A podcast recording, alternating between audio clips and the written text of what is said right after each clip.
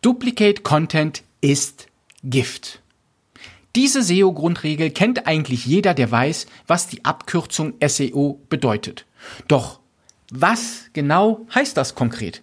Was ist eigentlich erlaubt und was wird nicht so gern gesehen? Hallo, ich bin Ehren von Seopt und ich möchte in dieser Folge auf eine der wohl meistgestellten SEO-Fragen eingehen. Wann ist Duplicate Content eigentlich Duplicate Content? Duplicate Content bedeutet, dass die Inhalte verschiedener Seiten identisch oder zumindest weitgehend identisch sind. Das ist für Google aus mehreren Gründen ein Problem. Erstens, Google will jedem Nutzer die bestmöglichen Suchergebnisse liefern und es unbedingt vermeiden, doppelten Inhalt anzuzeigen. Schließlich sind Platz und Geduld knapp.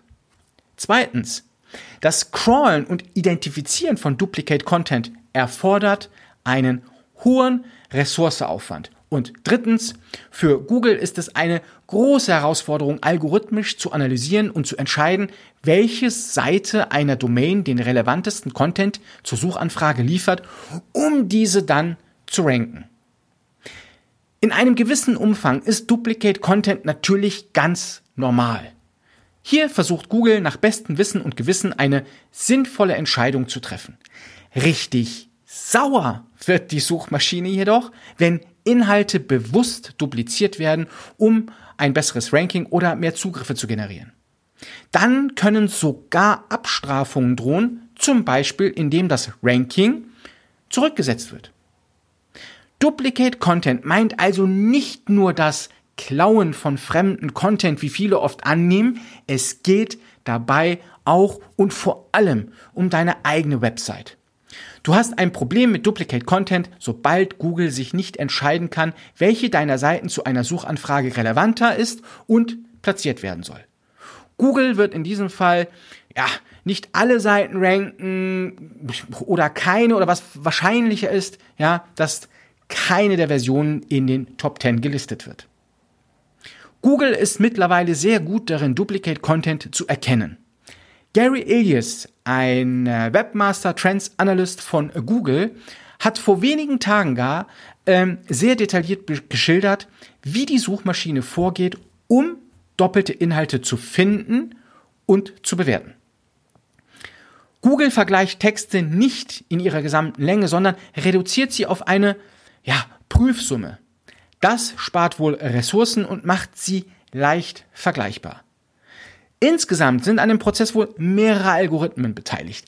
Einer kann zum Beispiel sogenannte Boilerplate-Content erkennen und entfernen.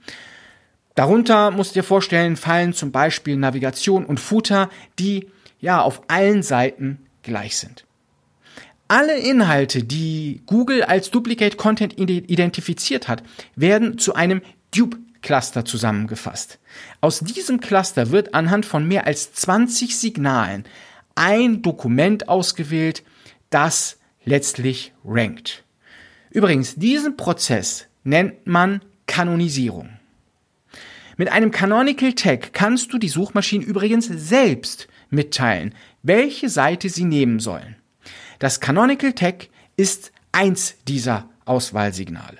Die Qualität des Inhalts, der PageRank, die HTTPS-Verschlüsselung und die Präsenz in einer Sitemap wären zum Beispiel weitere.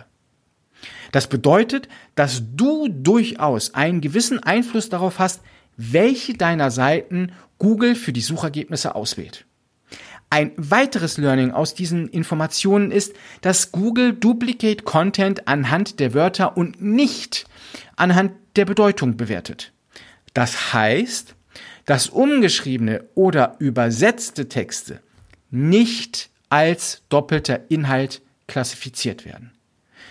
Das ist zum Beispiel interessant für Nachrichtenportale, die mit Agenturmeldungen arbeiten. Ja? Statt diese einfach eins zu eins zu kopieren, ja, sollten ja, sie zum Beispiel umgeschrieben werden.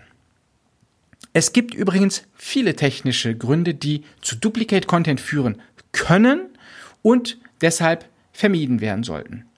Welche das sind und wie du doppelte Inhalte, ja, auf deiner Webseite auf die Schliche kommst, erkläre ich dir gerne in einer nächsten Folge.